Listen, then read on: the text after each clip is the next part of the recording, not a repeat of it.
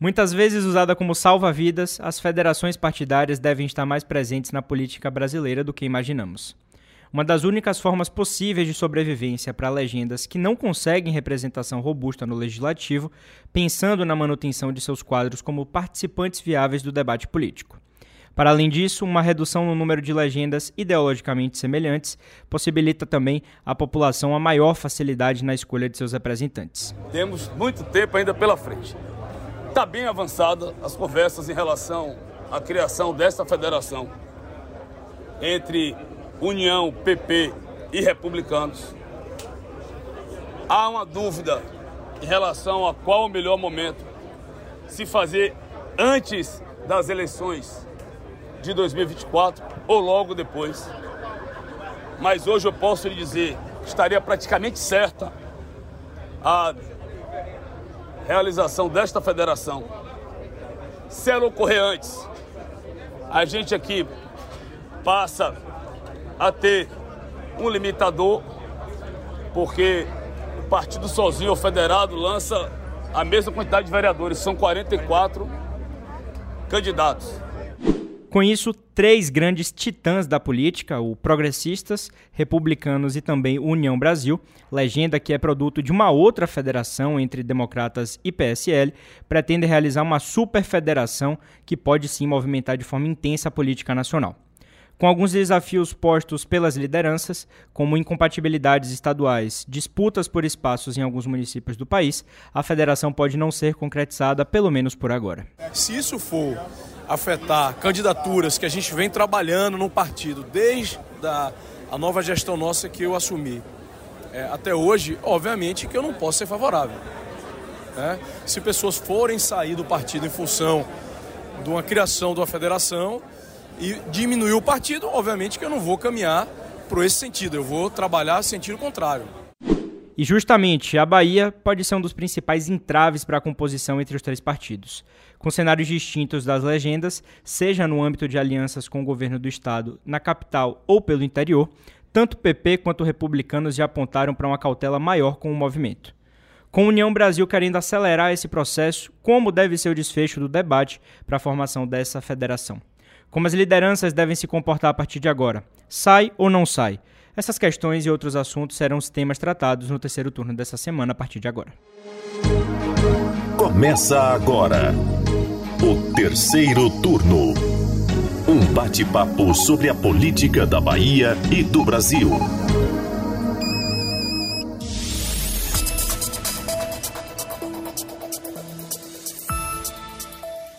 Eu sou Gabriel Lopes e comigo para a gravação do podcast de política do Bahia Notícias, o repórter do site Anderson Ramos. E aí, galera, tudo bem com vocês? E o editor de política Maurício Leiro.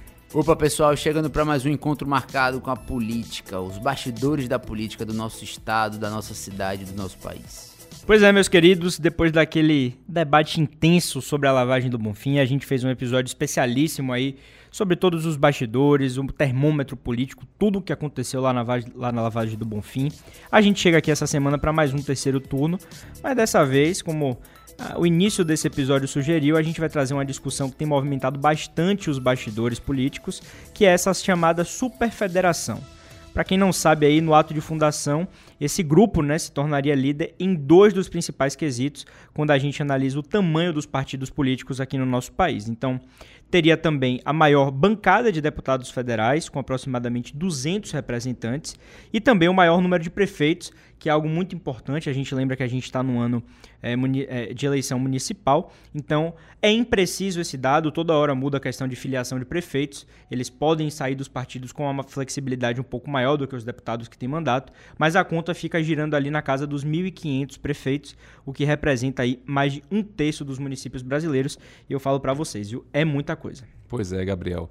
E mesmo com a intenção aí, né, já colocada, existem alguns entraves que estão sendo apresentados, né?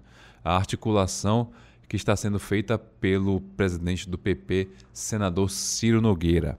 No União Brasil, é Antônio Rueda, vice-presidente e possível futuro presidente, que comanda, e no Republicanos, o deputado federal e presidente nacional da sigla, Marcos Pereira. É, eles discutem aí o tema junto a outros aliados. Mesmo com o debate já sendo aberto, nosso estado, a Bahia, ainda é ponto crucial para um desfecho favorável para a manobra. Pois é, pessoal, com a Bahia tendo esse forte peso para a decisão, os três partidos aqui no nosso estado ainda divergem muito quanto à formação do bloco, justamente pelas peculiaridades locais e os movimentos políticos que a gente já acompanha e vai trazer aqui nesse episódio também. Antes dessa análise que a gente tem para fazer aqui nesse episódio, é importante lembrar também, até para uma reflexão interna aqui da bancada, que pouquíssimo tempo atrás o hoje União Brasil passou por um processo de fusão, né? não foi uma federação, foi uma fusão, é algo definitivo, não é válido apenas por quatro anos. Então, ele se originou aí da junção do Democratas, o antigo DEM, número 25, com o PSL. PSL esse que era um partido nanico, é, ganhou uma representação muito grande no Congresso, principalmente depois da filiação do ex-presidente Jair Bolsonaro. Ele foi altamente inflado, né? ele ganhou muitos deputados, muitos parlamentares. Teve um processo um pouco turbulento para poder juntar esses dois partidos e aí nasce a União Brasil. E agora, pouquíssimo tempo depois, União Brasil já parece ser o principal capitão desse processo, para novamente se incorporar a outras legendas. Dessa vez, cada um mantém a sua particularidade, mas eles estarão federados. Então, isso dura por quatro anos, eles precisam ter um alinhamento, né?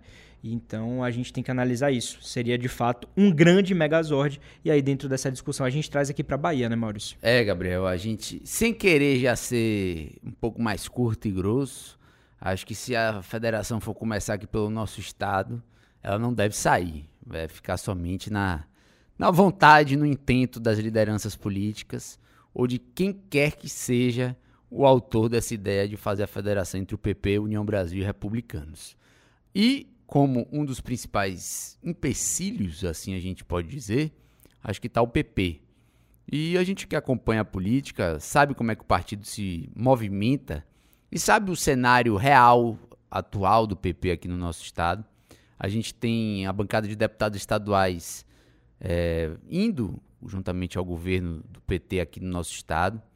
É, percebe também uma certa independência dos deputados federais, mas que sempre atuam é, conforme as movimentações governistas, seja é, em qualquer seara, tanto no seara federal, na seara municipal, e chega para o município de Salvador com um dos principais pontos de atenção para toda essa manobra de federação do PP.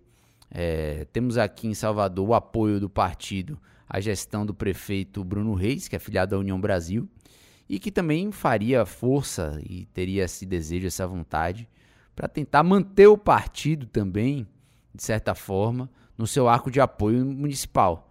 O secretário de governo, Cacá Leão, juntamente com seu pai, o deputado federal João Leão, são duas barreiras, assim a gente pode dizer, para um movimento um pouco mais coordenado do Partido Progressista aqui, para aderir à gestão petista no Estado. Então, esse movimento, de certa forma, é, ajustaria um apoio um pouco mais firme, até porque a federação você tem que é, movimentar os partidos de forma unida, né? de forma junta. Então, você conseguiria cacifar um pouquinho mais essa, esse apoio do progressistas. Mas, pela análise que a gente faz, é que se for sair, se, se essa federação for partir daqui do nosso estado, ela não deve ser tão fácil para ser costurada, não. É, Maurício, é, a Bahia pode ser é, comparada aí com, como um espelho para o Brasil, né? É, cada estado tem a sua particularidade. Vamos lembrar aí que são três partidos que compõem aí o, a órbita né, do Centrão. Né? São partidos que não têm uma, uma ideologia lá muito definida, né? A, a exceção aí talvez do Republicanos, que é um partido mais conservador, mais ligado à, à Igreja Universal, né? É, mas é um partido que orbita ali, né? E hoje já temos até é, é, uma aproximação, uma reaproximação aí com o PT. Então, a, a, na Bahia, é, você trouxe aí bem que o PP talvez seja a principal, a principal pedra no sapato para que essa federação aconteça. Né? Não há intenção, de fato, do, do, do PP. É, tendo em vista que o PP, é, nessa, né, nesse, entre os três, hoje é o partido mais próximo do governo do Estado, né? É que vamos lembrar que há pouco tempo eram aliados, é, se, é, desfizeram essa aliança na eleição, né? E, e, o PP se arrependeu disso, né? Já que o, o candidato que eles apoiaram não ganhou. e perderam muito espaço dentro do governo.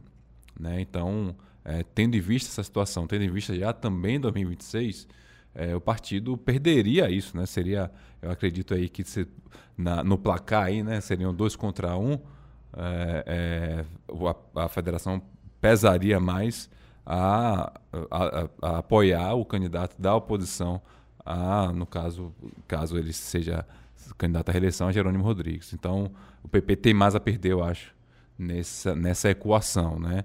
É, o Republicanos, o, presidente do partido aqui na Bahia, Márcio Marinho, indicou que o partido também não pensa nisso agora, né?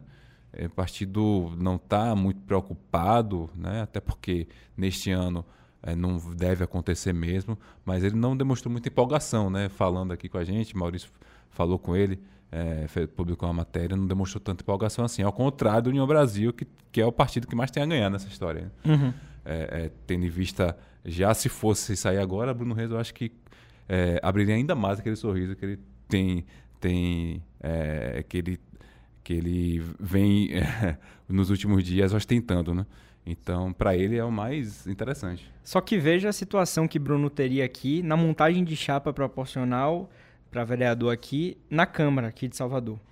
Então, a conta são 15, né, Maurício? Ficaria com 15 vereadores caso essa federação acontecesse, mas você só pode lançar 44 candidatos da mesma forma.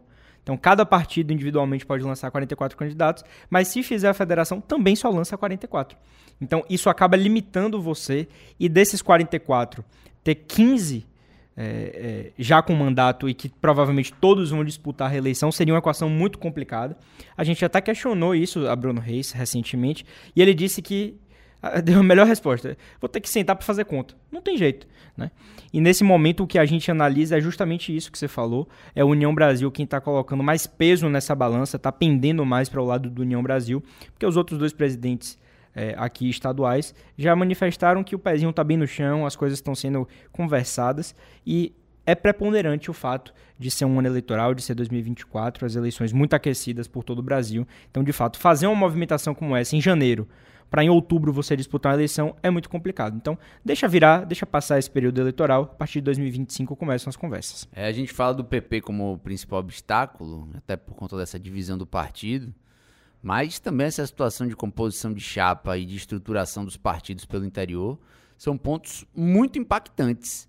O prefeito fala de que tem que sentar para fazer conta. Eu, sinceramente, acho ele até um excelente contador de votos, uma pessoa que tem uma experiência gigantesca, mas não tem conta viável para você eleger 15 vereadores num partido federado como esse, sendo que muitos dos vereadores até acabam dividindo é, votos em determinadas localidades aqui da nossa cidade.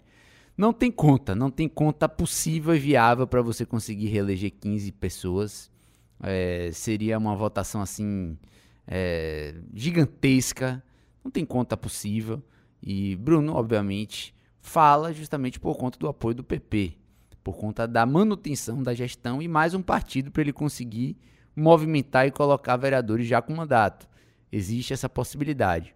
Porque você pensar em montar uma nominata com 44 nomes e que desses 44, 15 já tem um mandato e pensa em reeleição, é um engarrafamento que eu acho que nem a ligação Iguatemi paralela às 7 da manhã presencia nos dias mais chuvosos, viu, Gabriel? E você viu, né, Maurício, a declaração do presidente estadual do PP, o Mário Júnior, dizendo que a perspectiva é de fazer três ou quatro vereadores nessa eleição de 2024, apesar dele ter hoje seis vereadores que estão no partido.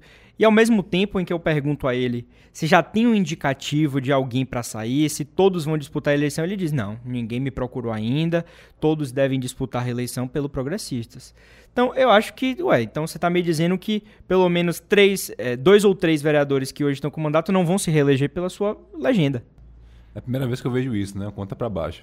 Pois é. Ele fala que tem uma perspectiva de fazer 3, 4. Então eu pergunto: então todos vão disputar a reeleição? E os novos também que estão chegando, né? Então ficou uma coisa aí. Então, de fato, essa federação não deve avançar, pelo menos nesse ano. A gente segue acompanhando as movimentações em relação a isso. Mas alguma coisa mais para falar do, do âmbito local? Que a gente pode tratar também do nacional, né?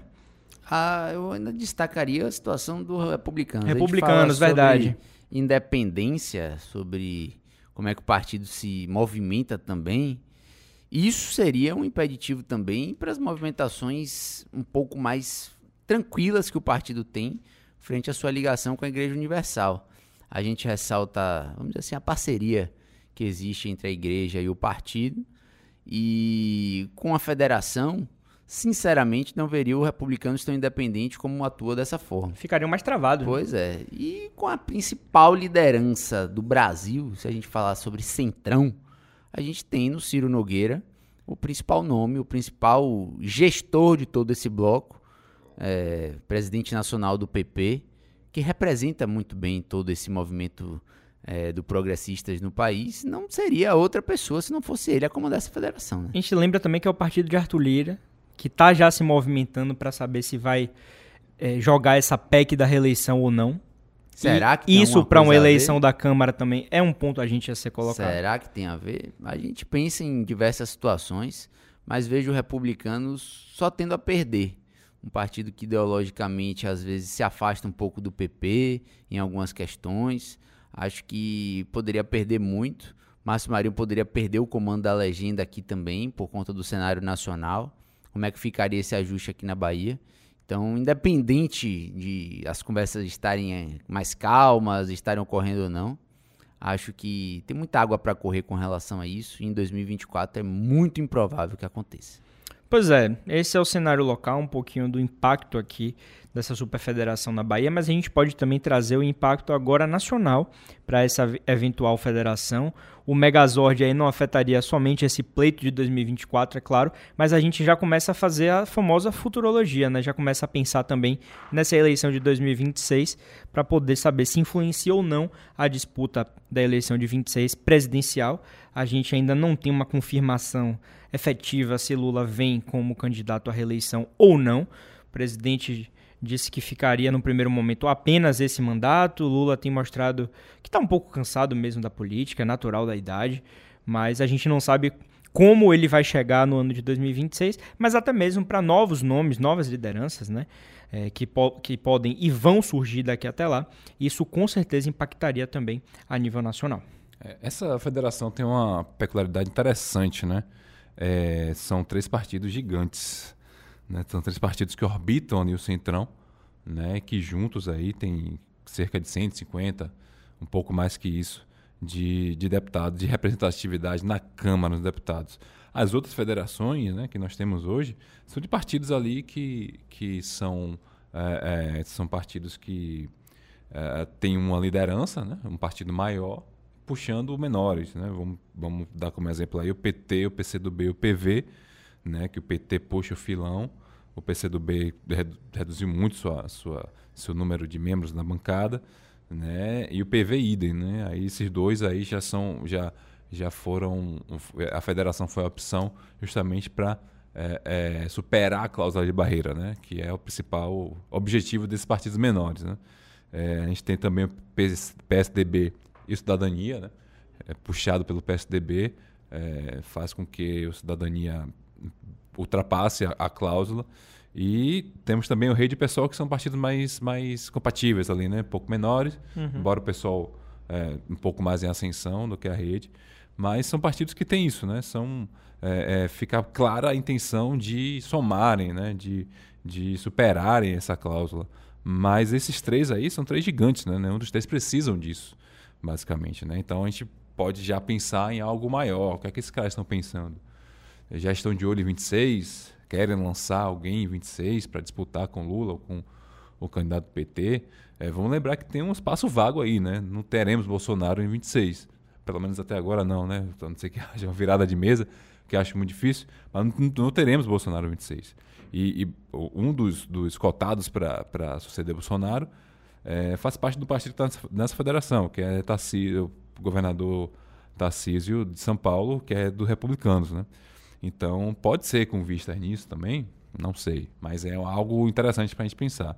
E são três gigantes. Né? É, é, mais uma coisa também interessante é que é, eles, a, é, com a força dessa, dessa federação, eles naturalmente teriam que assumir um lado. Esse lado seria o de oposição uhum. ao PT em específico, né? É, a gente vem falando aqui há, há um bom tempo no, no, terceiro turno que o PP e os republicanos, mais o PP, né, são aqueles. É, é o partido que dá a, a governabilidade, né, condições de governabilidade. Então, para que esses caras façam oposição, eles vão ter que tomar um curso intensivo. é, então, é, é, eu acho difícil esse, essa condição é, de, de, fazer uma oposição mais dura, né? E, de fato, essa, essa composição faria com que o partido tivesse uma força imensa e tivesse condições, sim, de, de lançar alguém aí para disputar em 26. É, se fosse apostar, eu apostaria nisso. Acho que a intenção, de fato, é essa é, transformar aí num Megazord, de fato, do Megazord do Centrão, para encarar Lula, ou sei lá quem for, 26, na presidência. É isso. Sobre isso ainda, só para a gente passar dessa parte, você cita aí a governabilidade do, do PP, e aí o nosso querido Maurício Leiro, ele coloca aqui, né, o bloco estaria mais próximo do PT ou do bolsonarismo? Eu acho que essa pergunta ela, a resposta dela sai do momento em que a federação seja fechada, né? caso ela seja fechada. Se ela é fechada agora em 2024, eu me arrisco a dizer que vai permanecer tudo como está e vão estar mais próximos do PT. Se ela é fechada a partir de agora ou lá em 2026, aí a gente precisa ter uma nova conversa sobre isso. Porque hoje, veja, já temos quadros do Republicanos no governo Lula, já temos quadros do União Brasil no governo Lula. Ministros, tem... ministros. Perfeitamente. É. E a gente tem toda a questão do PP.